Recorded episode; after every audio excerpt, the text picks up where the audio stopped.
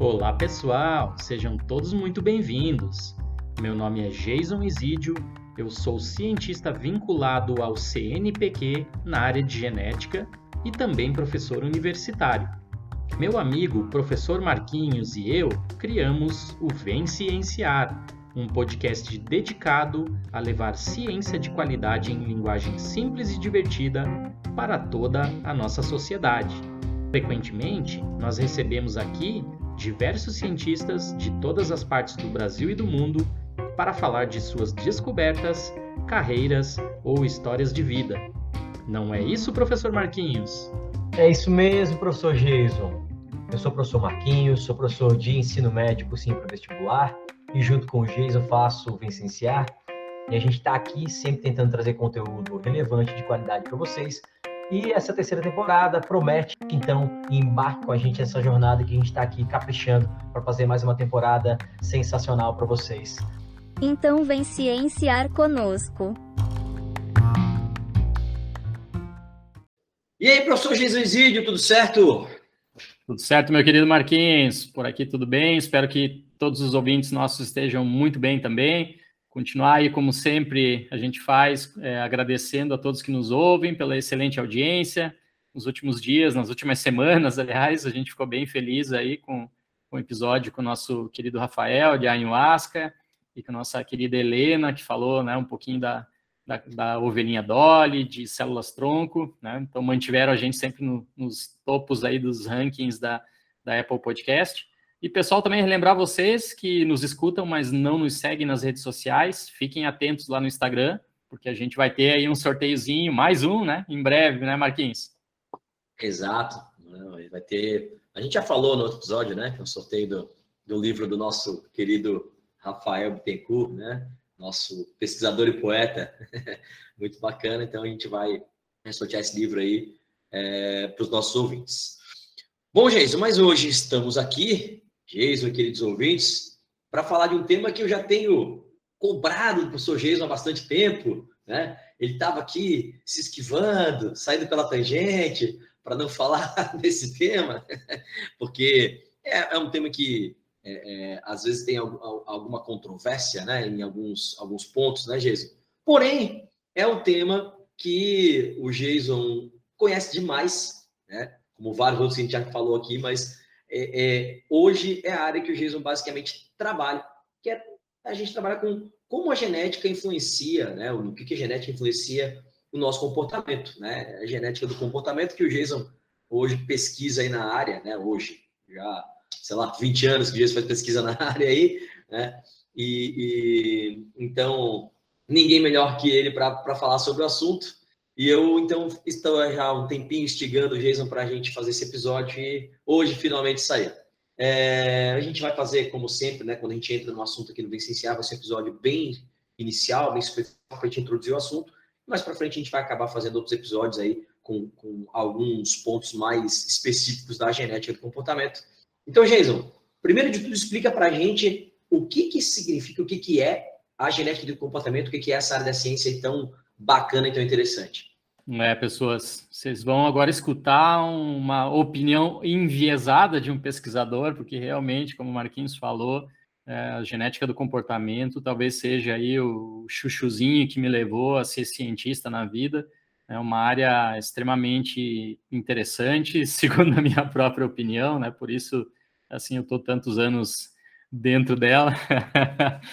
Mas vamos lá, vamos tentar bater um papinho, né? Falar então, como o Marquinhos já disse aí para você, sobre a parte mais introdutória, o que seria a genética do comportamento e começar a instigar vocês a quem sabe se tornarem pesquisadores nessa área, porque ao longo dos episódios, não só nesse episódio aqui, mas nos outros todos que a gente vai abordar alguns temas da, da genética do comportamento, vocês vão acabar percebendo que é uma área que não está muito bem representada no Brasil. E eu não digo isso muito bem representado em termos de qualidade, pelo contrário, é, eu estou falando aqui especificamente pela, na quantidade. Né? Então, a gente tem várias áreas que o Brasil tem milhares de pesquisadores e a área de genética do comportamento a gente fica sempre aí bastante espremido por outras áreas, com, com um corpo de, de pesquisadores é, bastante pequeno, né? A gente basicamente se conhece, todo mundo se conhece aí no Brasil e acaba, claro, fazendo contato com os pesquisadores do, do exterior. Né? Então, venham pesquisar genética do comportamento. E por quê? E vocês devem vir pesquisar, porque, como o próprio nome diz, então talvez essa seja uma boa definição, Marquinhos e, e ouvintes. Genética do comportamento é aquela ciência que vai tentar entender sobre uma perspectiva biológica os comportamentos de vocês e pessoas assim com, com comportamentos, eu quero dizer aqui nesse momento, sejam aí comportamentos legais, hábitos que vocês tenham, ou mesmo comportamentos que estão relacionados a, a psicopatologias, né, a transtornos humanos, ou mesmo alguns comportamentos aí que levam vocês a serem muito especiais, né? Então, é, só adiantando aqui um pouquinho, os famosos estudos de QI, né, eram bastante matéria, não só da psicologia, como a, a genética do comportamento.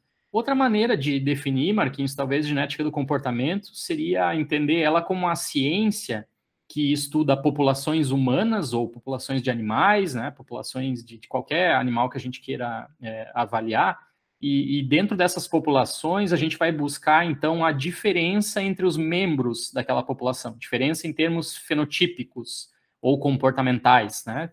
O, o comportamento poderia ser tratado aqui como um fenótipo também. E, é, e a genética do comportamento vai se preocupar, então, além de fazer, né, de avaliar as diferenças interindividuais entre esses indivíduos da, da população, ela vai se preocupar em entender de onde vêm aquelas diferenças, do, é, como, por que, que aquelas diferenças existem. Né? Então, elas são devidas ao, ao ambiente é que aqueles indivíduos daquela população estão é, vivendo naquele momento, são devido aos genes, né, a, a parte da, da, da genética, que está causando aquelas variações entre aqueles indivíduos da mesma população, ou é uma interação entre genes e ambiente. Então, a grosso modo, é isso, gente. Se vocês colocarem assim, numa ponta, o DNA, né, a, a parte mais básica da informação de vocês, que está lá dentro do núcleo das células de vocês, que contém os genes de vocês, e na outra ponta, lá do outro lado, lá no outro extremo, o comportamento, a maneira né, do que vocês gostam, o que vocês fazem, ou algum determinado é, comportamento errôneo que porventura vocês têm, tem um monte de coisa no meio. Um monte. Né? Então tem o RNA, tem as proteínas, tem as células, tem os órgãos de vocês, tem as variáveis ambientais. Uh, se a gente pensar em cérebro, tem ali né, o neuroma, né, que é todas as conexões neuronais feitas eventualmente pelas células neuronais. Então, tem um, uma infinidade de coisas aqui no meio. Mas a genética do comportamento, ela sai aí, então, é, de uma ponta e tenta ir na outra, é, varrendo tudo que tem pelo meio. Né? Tem alguns colegas aí que passam, às vezes, a, a vida inteira trabalhando com expressão gênica, dentro da grande área, se considerando né, é, um geneticista do, do comportamento.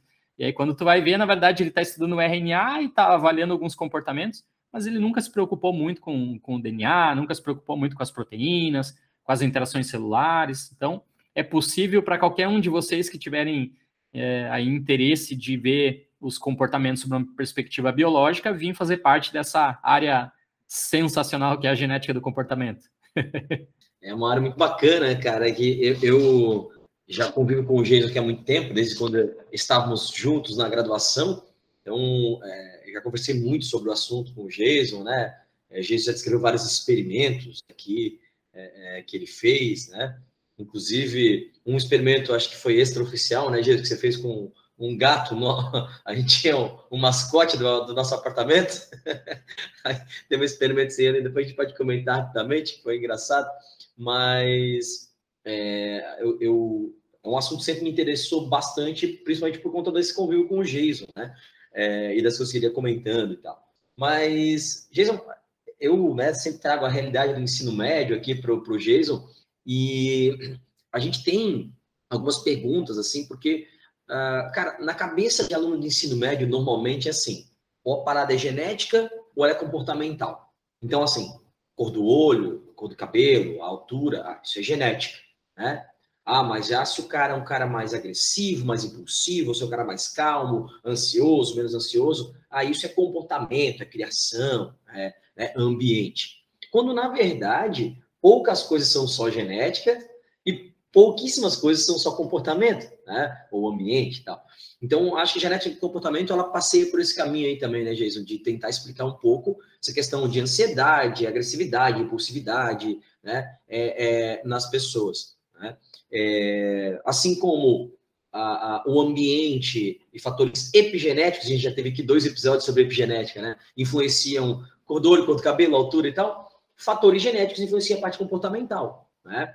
É, Jason, o que, que tu tem aí para trazer de informação para a gente sobre essa relação, por exemplo, né, de genética com agressividade, impulsividade, ansiedade e tudo mais? É espetacular, Marquinhos. É realmente quando a imprensa procura a gente para falar, essa é uma das perguntas é, mais escutadas. É, sempre o pessoal quer entender ah, mas isso é genético ou isso é ambiental? Ah, e, e, quando a pessoa passa esse nível dessa dualidade, né, de entender que o mundo ele é muito mais é, mesclado, né, que a gente vive muito mais nas interações entre genes e, e ambiente do que propriamente de efeitos geneticamente estritos ou de efeitos ambientais estritos.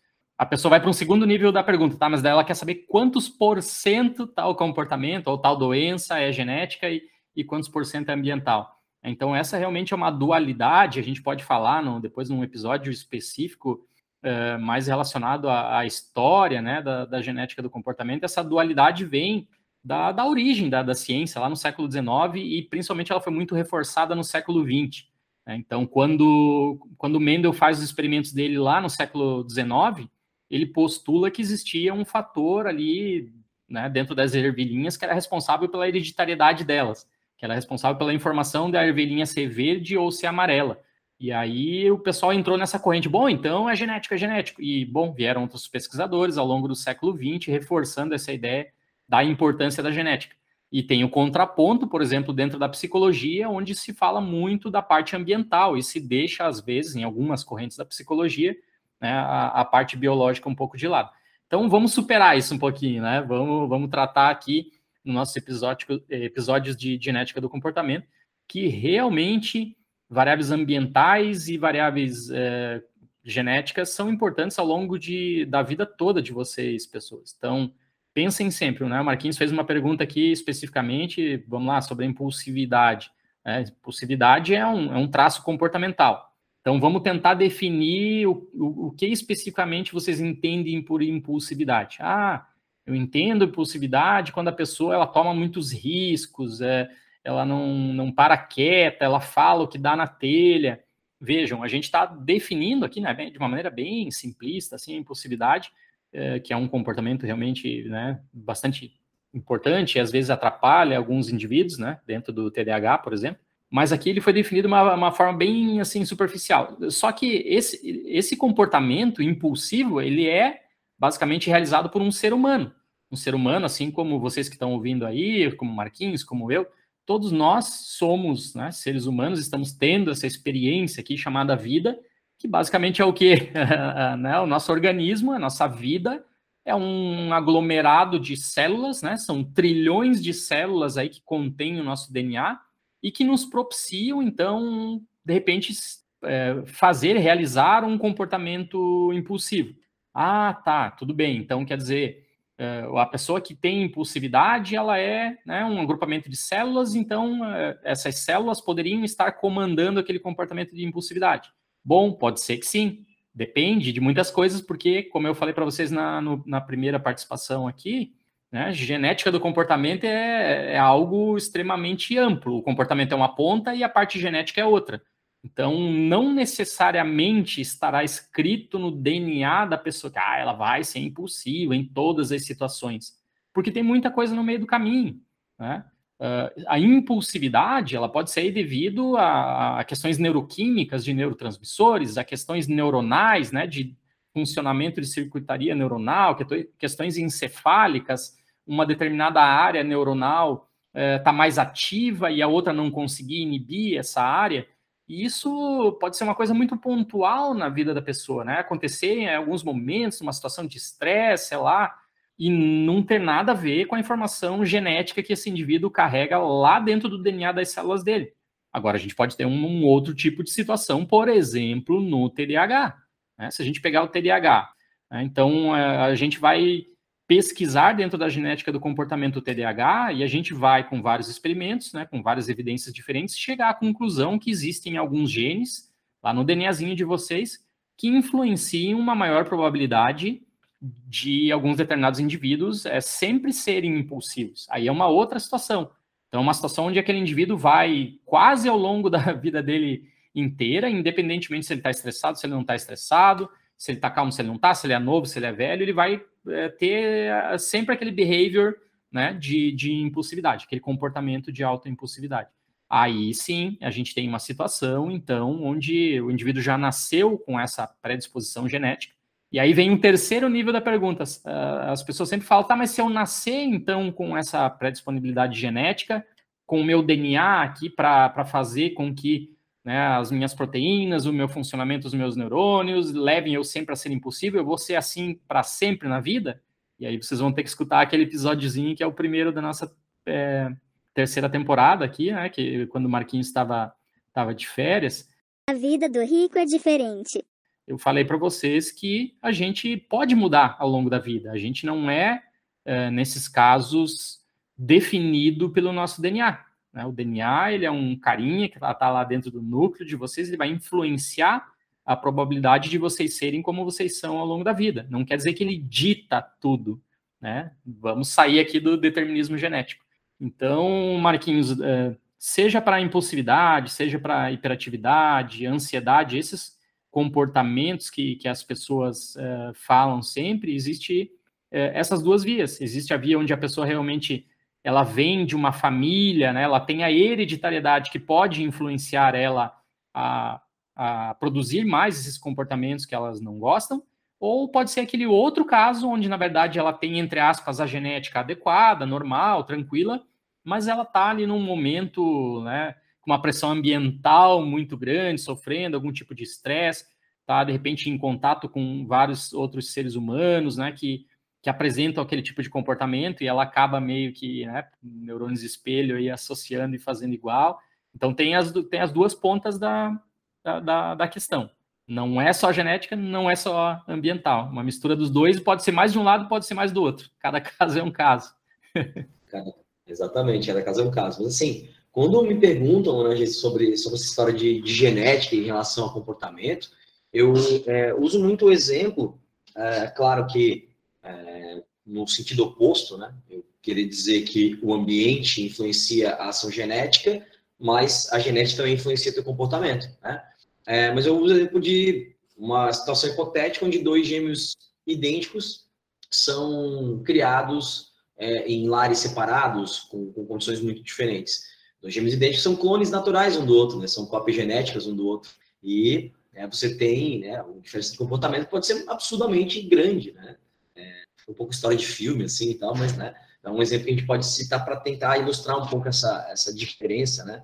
É, entre a ação é, do gene, do comportamento, como a epigenética influencia é, é a parte genética, como a genética influencia a parte comportamental, né?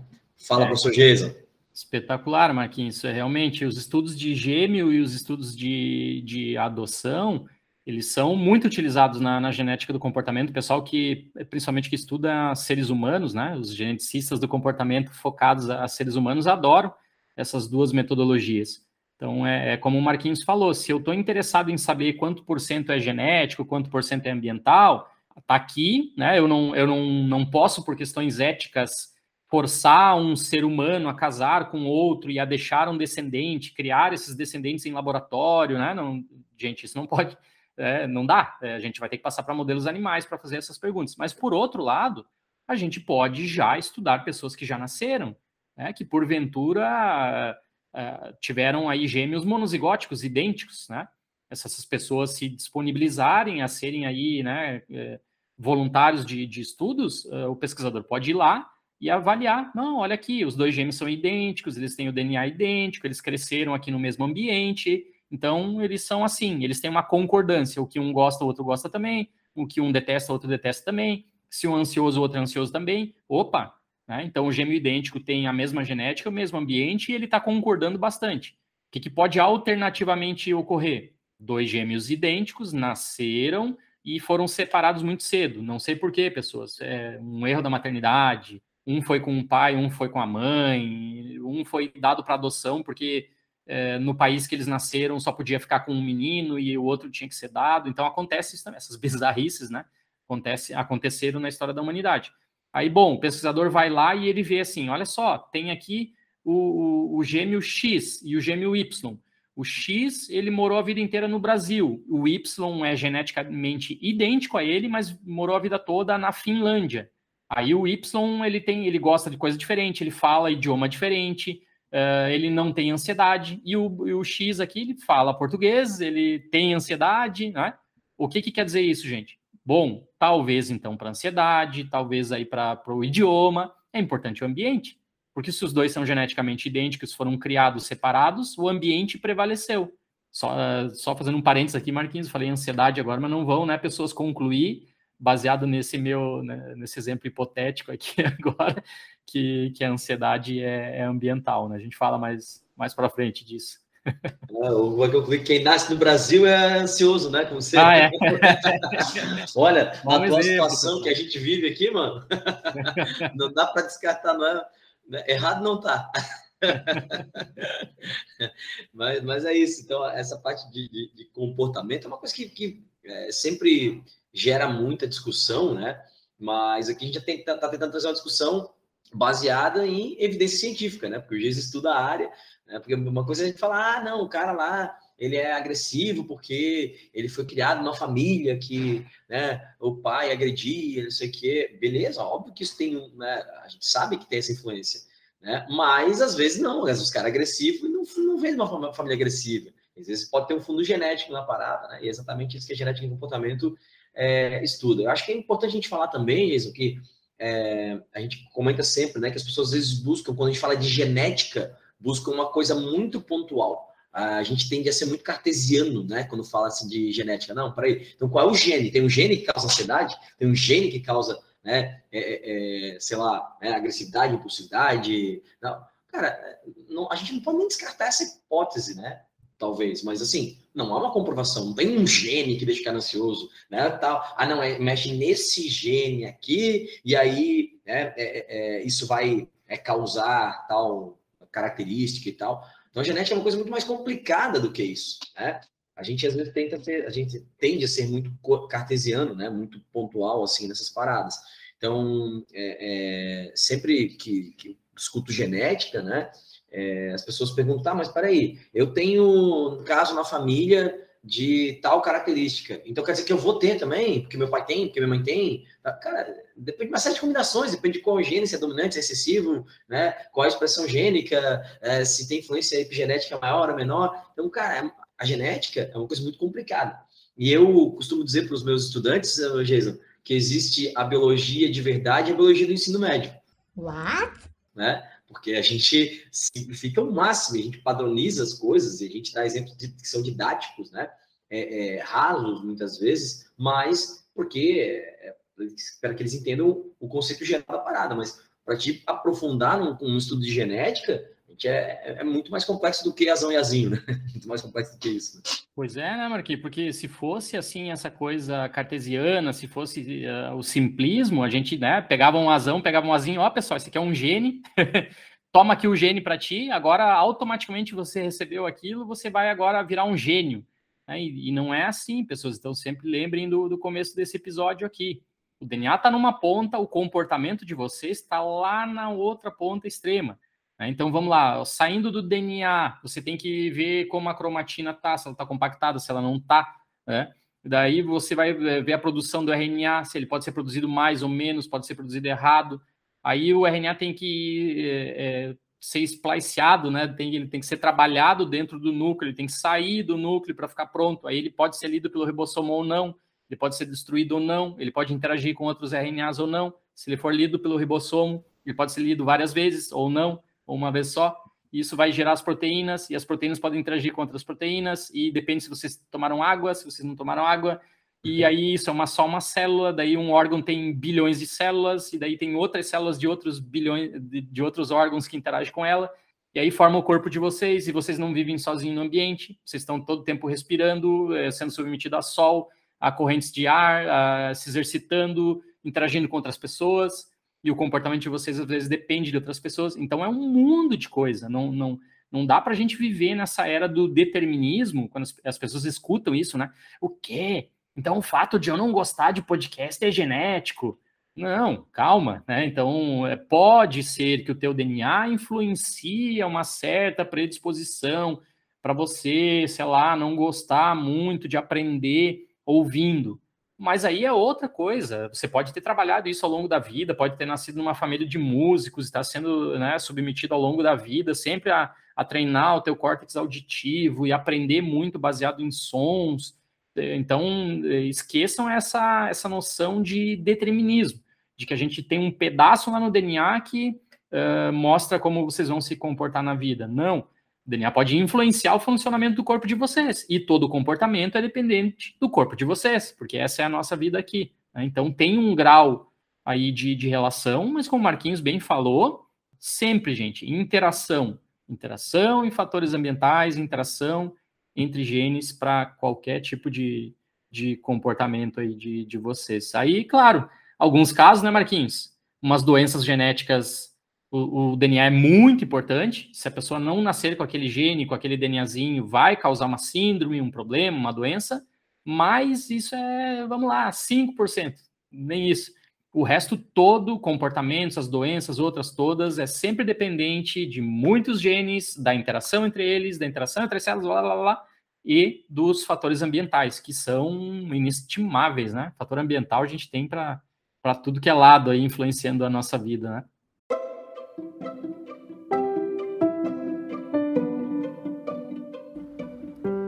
Você gosta deste assunto? Quer saber mais a respeito dele? Então você pode interagir conosco nas nossas redes sociais. As nossas principais redes são o Instagram, arroba Vencienciar, ou o nosso canal no YouTube. E se você quiser nos ajudar a melhorar o mundo através da ciência, você também pode divulgar este podcast para um amigo ou familiar.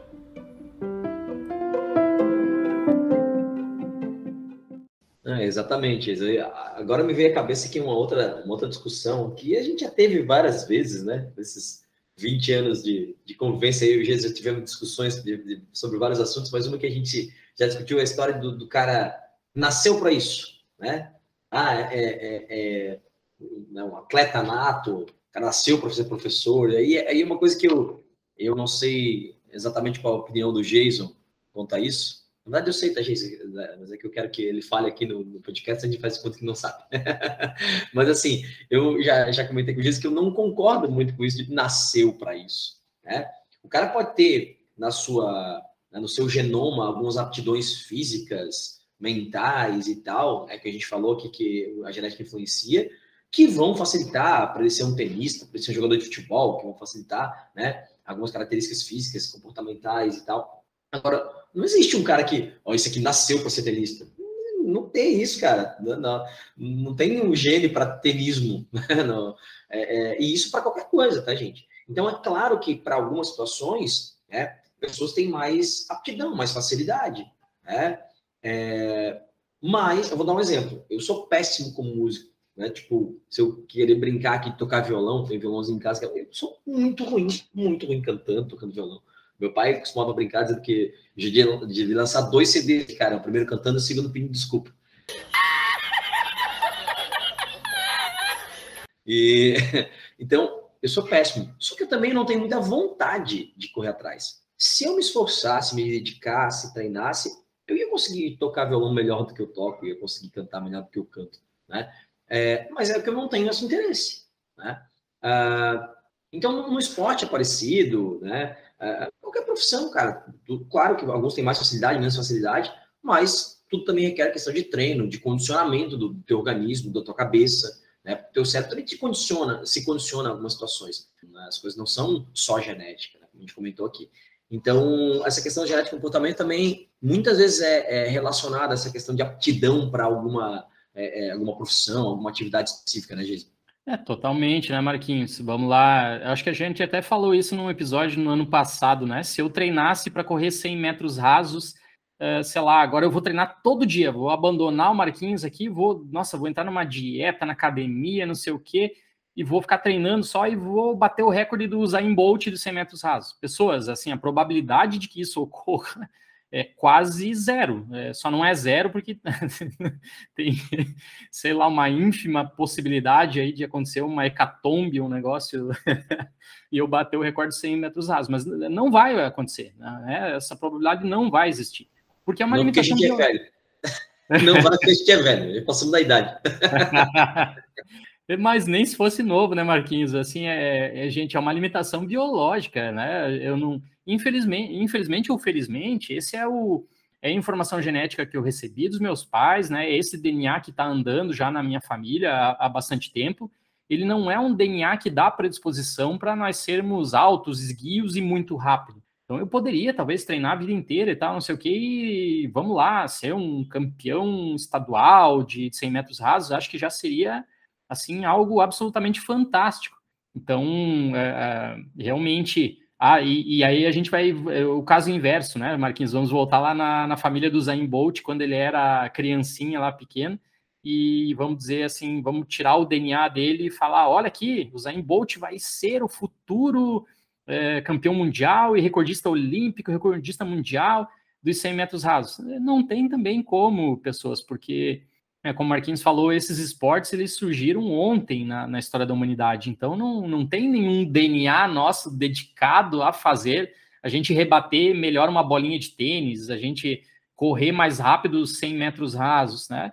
O DNA, o, o fato de correr, a humanidade sempre correu para escapar de predadores, essa coisa toda, e os nossos ancestrais é, não humanos também, né? Então a gente tem alguma coisa ali que vai dar alguma certa predisponibilidade para a gente é, correr bem, né? E, enfim, se salvar. Porém, isso não quer dizer que existe lá um gene, uma região no DNA que faz o cara, e eu posso ler essa informação lá quando ele é criancinha, e não, ele vai ser. Né? É o Usain Bolt, ele vai ser, ele nasceu para isso.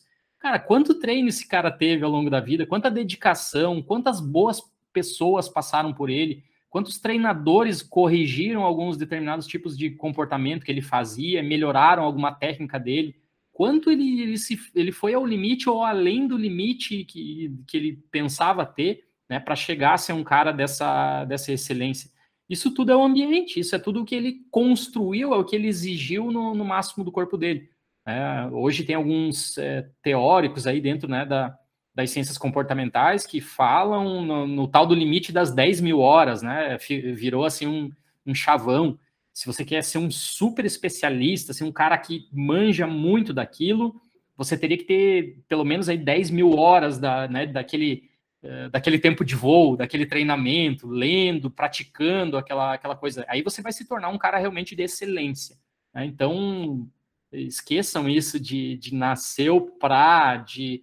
Essa é, um, é, um, é uma muleta que é, é utilizada, né, muitas vezes pra, até para em alguns casos, diminuir pessoas, em alguns casos, para segregar pessoas, né? Evitar que pessoas que, porventura, nasceram em comunidades mais pobres ou, ou um pouco mais violentas, ah, não, aquele cara nunca, né? Ele não nasceu para isso e tal, então é, mantém ele lá, né? E aí a pessoa aceita isso, se acomoda, né? Infelizmente. Então, realmente não tem. Assim, a excelência, esportes, essa coisa toda, uma combinação de muitos fatores ambientais, de uma predisposição genética e de muita, muita, muita força de vontade, muitas horas de voo aí, entre aspas, para fazer os caras né, se tornarem excelentes. Lembra da, das nossas discussões, Marquinhos, também de meritocracia? É um pouco essa história, né?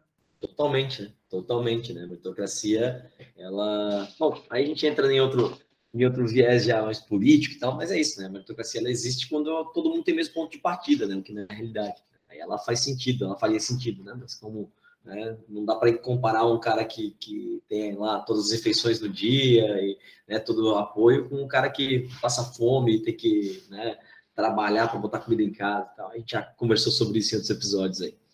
O Jason, é, a gente comentou, eu comentei rapidamente aqui anteriormente é, sobre o nosso gatinho, o Onodi.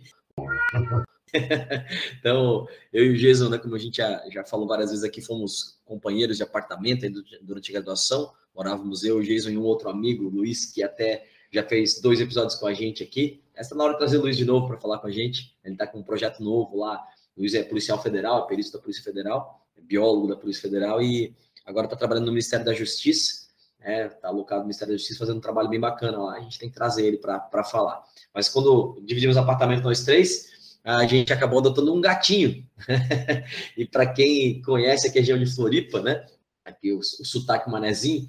Então, o, o, senhor que deu o gatinho para a gente, a gente perguntou qual, qual, é o nome do gato. Aí o senhor falou, Onodi. A gente, Onodi, que não, não, Onodi é o nome ainda, vocês podem escolher. e aí o nome do gato ficou Onodi. E então a, a, a gente é, gato e o Jason trabalha com, com, ratos, né? Os animais que ele usa nos experimentos são, são ratos, né? O Jason pode falar um pouquinho mais das espécies, das linhagens que ele tem, que é bem bacana também. Eu falo isso em sala de aula, os alunos acham o máximo, as linhagens de gatos, de ratos com cada característica. Não, como é que. Isso aí, os caras aí hoje em dia têm essas, essas linhagens, né? Que foram não foi de uma hora para outra, né, Jesus? Foram, anos né, de trabalho para desenvolver essas linhagens. Mas fala um pouquinho para a gente sobre essas linhagens e fala também sobre o experimento que você fez aí com, com a coleira do Nodi.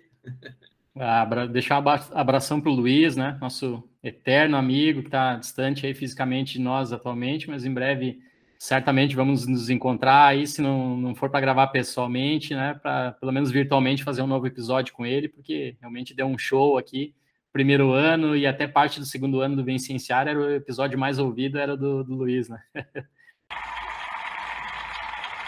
Mas é, pessoas, então, é, justamente essa problemática que a gente comentou aqui nesse episódio, de que você não pode criar seres humanos para, né, em laboratório e fazer pessoas é, né, casarem, terem filhos em laboratório, tá, tá, tá, para resolver essas perguntas que vocês tanto gostam de fazer. Ah, mas ansiedade genética não é. Ah, quantos por cento da ansiedade é genética, tá, tá? Então a gente eh, ou estuda né, o método de gêmeos, os estudos de adoção com, com pessoas que já existem, ou a gente vai alternativamente para animais de laboratório. Por quê?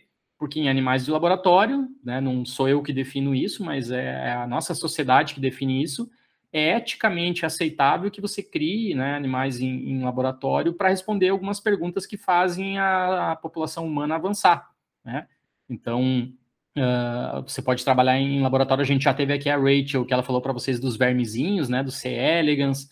Uh, a gente vai ter alguns outros pesquisadores aqui no futuro falando para vocês que trabalham com outros organismos de laboratório, por exemplo, com a drosófila, é uma mosquinha, de, de, laboratório, tem pessoas que trabalham com é, plantas, né, com vegetais, com bactérias, enfim, é, até bioinformática, né, que o Glauber é, também já teve aqui falando para vocês. E eu trabalho, no atual momento, né, eu trabalho com ratos e com peixes. Né, então, a gente tem é, a grande vantagem de quando trabalhar com esses organismos em laboratório, que você consegue é, planejar né, os acasalamentos deles, conforme a, né, o tipo genético de, de cada um dos, dos, indivíduos, e você consegue ter várias gerações ao ano. Então, no meu caso, trabalhando com ratos, eu consigo ter três ou quatro gerações num único ano. Acho que todos vocês que estão escutando aqui concordariam comigo que quatro gerações de, de seres humanos é basicamente 100 anos de estudo.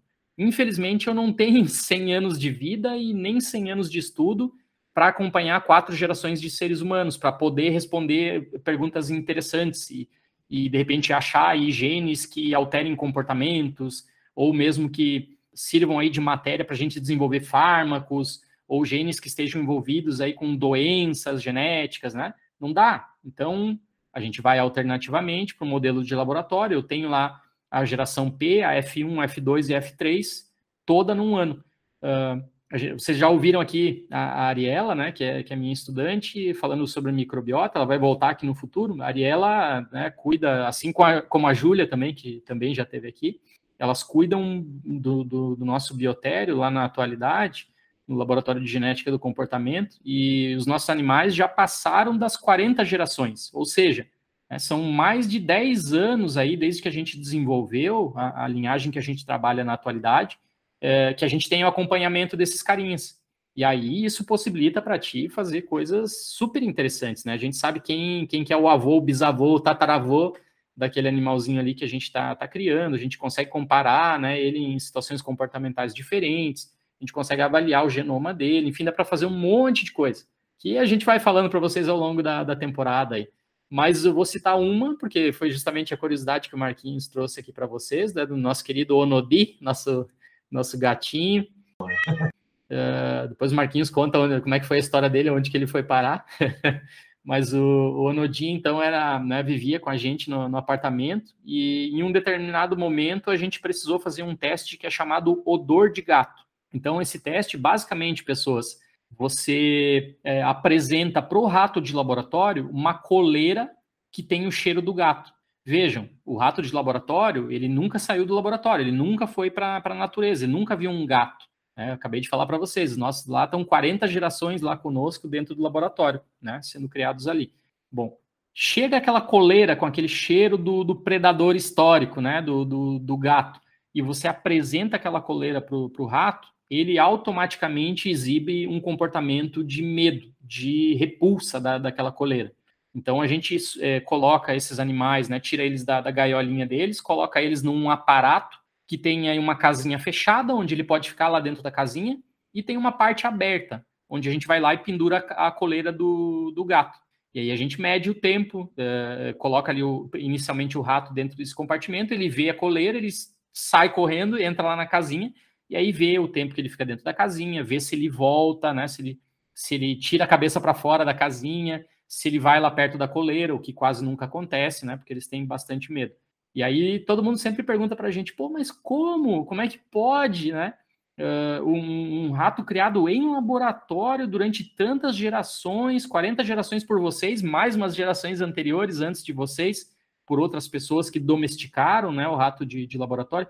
Como é que ele ainda tem medo se ele nunca viu? Ele, ele olha aquela coleira, ele tem uma, uma representação de um gato na, na cabeça da, desse ratinho? E na verdade não, né, pessoas? Isso Uh, tem pesquisas bem interessantes. Não é um ponto pacífico, não é um ponto completamente desvendado ainda na, na literatura, mas tem pesquisas bem interessantes é, com pesquisa, pesquisadores que trabalham com condicionamento de odor. E o que, que eles mostraram? Por exemplo, se você pega um odor, vamos imaginar um, odor neutro aí, sei lá, camomila, cândida, alguma coisa assim, que não tenha significado biológico nenhum para o rato de laboratório. Tá? Então, o que, que eles fazem? Você pega lá a cândida, a camomila e tal, e, e faz o rato cheirar esse, esse odor, e no momento que ele está cheirando aquilo ali, você dá, por exemplo, choques na pata dele. Ele vai automaticamente, com poucas sessões, ele vai automaticamente condicionar o odor com o choque. Opa, cada vez que esse odor está aqui, eu, eu tô tomando um choque na pata, né? Tá me causando mal. Isso vai, na teoria, como é uma informação biológica muito importante, vai escapar a reprogramação epigenética e vai passar para os descendentes desse rato. Alguns pesquisadores já conseguiram mostrar que quatro, cinco ou mais gerações depois desse teste de condicionamento, a informação negativa para o odor ainda estava presente lá nos, nos, filhotinhos. Se eles fossem expostos de novo aí o odor de camomila e tal, uh, que aparentemente era para ser neutro para eles, eles apresentavam medo. Mas eles nunca tinham sentido o cheiro lá, né, da, da camomila. Foi uma coisa que aconteceu lá com o tataravô dele lá para trás mas aquela informação foi passada para ele no genoma, porque era muito importante, porque era uma questão de quase de vida ou morte, né? uma questão de perigo é, bastante interessante. E aí os pesquisadores mostraram, então, que isso tem a ver com um gene de um receptor olfativo que está presente no, no genoma do rato. Ou seja, a história do gato é mais ou menos parecida, provavelmente. A gente não tem certeza ainda, mas provavelmente é assim. Né? O, o, os, os ratos, quando na natureza eles tiveram de alguma maneira que aprender a associar o cheiro do gato, o predador deles, né, para evitar que o gato é, matasse eles, né? Eles, os ratos não teriam existido evolutivamente se todos os gatos tivessem comido eles. E essa informação, então, provavelmente é, causou alguma modificação epigenética no genoma desses animais lá na natureza, que foi passada para todos os descendentes. Então, mesmo o filhotinho, o ratinho lá na natureza, quando ele eh, provavelmente era criado lá na, na, na toquinha dele, uh, sem nunca ter saído, ter visto a luz do dia, ter visto um gato, ele já tinha medo daquele cheiro, ele já conseguia ter algumas reações comportamentais de esquiva, ou de proteção, ou de fuga, se ele sentisse aquele cheiro, né? Então, isso é, é espetacular, assim, o teste do odor de gato, ou os testes de condicionamento de odor que a gente faz em laboratório são muito interessantes, Marquinhos. O Onodi participou só de, de teste de, do, do odor do gato, né? Para a gente ver realmente aí a, é, essa questão um pouco mais evolutiva, genética, de ansiedade, de medo. Mas eu tenho realmente colegas que fazem aí é, condicionamento a odores neutros ou a pistas espaciais neutras que estão interessados em investigar memória, aprendizado, é, consolidação, reconsolidação, né? Que são coisas que a gente pode falar, que eu adoro também. É, foi tema do, do meu pós-doutorado, né? No laboratório de, da memória lá na, na UFRN. Mas aí a gente sai já para uma genética do comportamento bem específica. E que fim deu, Marquinhos, o Onodi? Conta para a galera.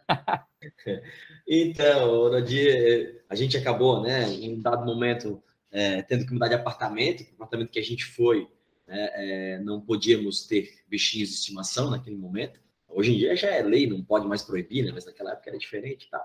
E eu levei ele para casa da minha mãe, então ele ficou lá, morando lá com a minha mãe, mas aí minha mãe também mudou e, cara, na hora que foi, fomos pegar ele para mudança, não teve jeito, cara. Não teve jeito de pegar o bicho para mudança, ele não vinha, ele fugia. E aí, as vizinhas ficaram lá cuidando, davam ração, mas no final das contas ele ficou meio. A gente morava, morava num lugar bem afastado da morava, virou meio gato do mato, assim. Então ele vinha pedir comida vez ou outra só. Basicamente, ele comia os bichinhos lá no meio do mato e se virava lá. Virou um, gato selvagem. Mas é, o Nodis viveu bastante tempo ainda lá, pessoal. Depois de muitos anos ainda se via por lá. Bacana. E, bom, o Jason escreveu aqui o que é genética do comportamento. Então, esse experimento que o Jason fez aí, né, a coleirinha do, do nosso gato, ele. É, eu descrevo ele em sala, falo, né, comento ele sobre sala de aula, isso é genética do comportamento, cara. Então, é, mostra, né, é, claro que não é, como o Jason falou, um mecanismo totalmente desvendado, mas mostra que a genética influencia muito o comportamento de forma geral, e esses instintos, né, é, é, de, de, de, cheiros e tal. Então, às vezes, a gente já conversou sobre isso também, né, Jéssica? Como um cheiro que tu, às vezes, tu sente, pô, mas reconhece esse cheiro, mas talvez nunca sentiu, seja alguma coisa, né, que na tua genética está impregnada aí, está né, tá te ativando alguma, a, a, expressão de algum gene no momento, né? Muito bacana. Professor Gesso, então, acho que é isso. Acho que a gente conseguiu trazer para o nosso ouvinte aqui o que, o que é genética de comportamento, né? E, por favor, pessoal, né, tenham, se tem dúvidas, procure a gente lá nas redes sociais, a gente está aqui para responder as perguntas de vocês, né? Sempre. É isso aí, Marquinhos. Com certeza, acho que para um primeiro episódio assim introdutório ao tema, a gente cumpriu aqui bastante bem os objetivos é, e eu vou tá, até fazer aqui de novo um checklist para vocês, pessoas, para vocês começarem já a serem cientistas na área de genética do comportamento. Então, primeiro de tudo, arrasem essa noção de vocês do determinismo genético, ou seja, Genes não são feitos para fazerem comportamentos, genes não são feitos para fazerem doenças.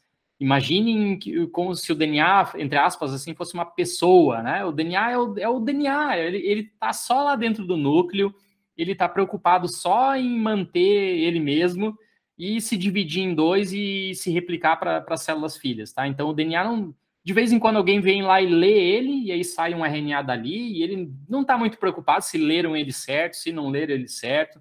Né? De vez em quando a gente submete nossas células, nosso corpo aí a, a variáveis ambientais, a radiações, né? a químicos muito pesados, alguma coisa nesse sentido, aí quebra o DNA e ele né, não está muito preocupado se vão consertar ele ou não. Então, isso é uma, é uma questão muito humana, dizer assim, genes ruins, genes bons, alelos ruins, alelos bons. O DNA é só o DNA. Então arrasem essa história assim, tá? Não, não tem gene para alguma coisa, gene para ser campeão olímpico de 100 metros rasos, não existe. É, o DNA está numa ponta, o comportamento, a excelência está lá na outra ponta, depende de um monte de coisa. Depois que vocês arrasaram esse determinismo genético, é, é, coloquem na cabeça de vocês que basicamente quase tudo na nossa vida é dependente de interações entre genes e ambientes ao longo da vida de vocês. Pensem num modelinho básico assim, uma moeda de um real, que não anda valendo muito na atualidade, né? Coitadinho. Um realzinho. De um lado tem o cara e a coroa ali, né? De um lado tem a cara, de outro lado tem a coroa. Então, pensem na moeda de um real, de um lado tem a parte genética, de um lado tem a parte ambiental. Rodem essa moedinha e imaginem essa moedinha andando numa flecha do tempo, numa linha do tempo. Essa linha do tempo é a vida de vocês. Então, sempre ao longo da vida de vocês, a capacidade genética, a informação, aquilo que vocês receberam do pai e da mãe de vocês, vai estar interagindo com fatores ambientais e com um monte de outras coisas né, dentro do corpo de vocês, inclusive né, com outras células, com hormônios, blá, blá, blá, blá, blá tá? Então tem um monte de coisa, é, é, é, é, complexo.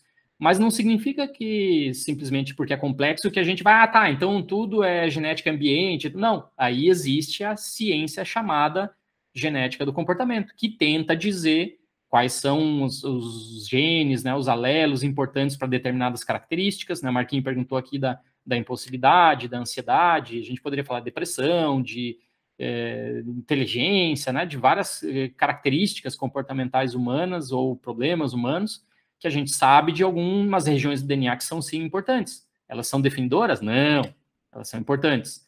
Né? E a gente sabe também já de várias é, variáveis ambientais que são muito importantes para muitas coisas. Então, vamos lá, voltando aqui na, no exemplo né, do, do Andrei que a gente recebeu aqui. Pô, o Andrei é um cara que fala muito nas redes sociais dele sobre sono, né? A importância de você dormir bem. Wesley também, aliás, né, que a gente recebeu aqui, fala bastante sobre o sono. Então, dormir bem é um fator ambiental muito importante para proteger vocês de várias coisas. Estar hidratado, tomar aí a quantidade de, de água, né? Uh, a gente recebeu aqui a, a Kathleen, que falou, falou de genética do esporte. Pessoas, não adianta nada o cara nascer com uma informação genética muito boa para ser um bom atleta se o cara não se hidratar corretamente, se ele não dormir corretamente. São dois fatores primordiais para que ele consiga expressar o potencial gen é, genético dele, né? Da mesma forma, o treinamento. Se o jogador fica ali de alto rendimento, se ele fica 5, 7 dias sem treinar, bal, bal, já ele perde ali todo o condicionamento que ele tinha, né? Então, o treinamento também é um fator muito importante. E assim a gente podia, poderia enumerar várias variáveis ambientais aqui que a genética do comportamento já mostrou que são importantes. No futuro a gente fala aí para vocês de umas bem específicas, né, relacionadas à esquizofrenia, relacionada à depressão, relacionada à ansiedade nos, nos próximos episódios que, que vocês fizerem.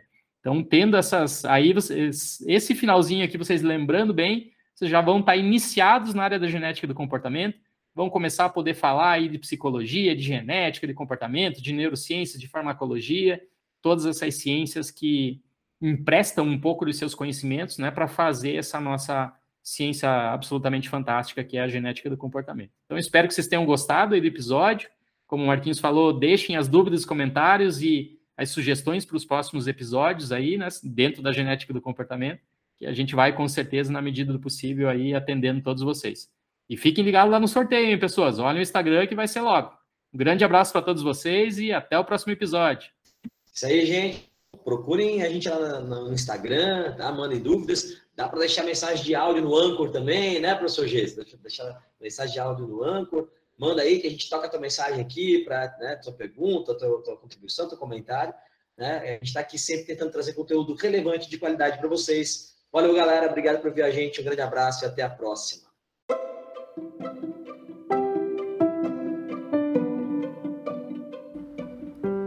Você gosta deste assunto? Quer saber mais a respeito dele? Então você pode interagir conosco nas nossas redes sociais.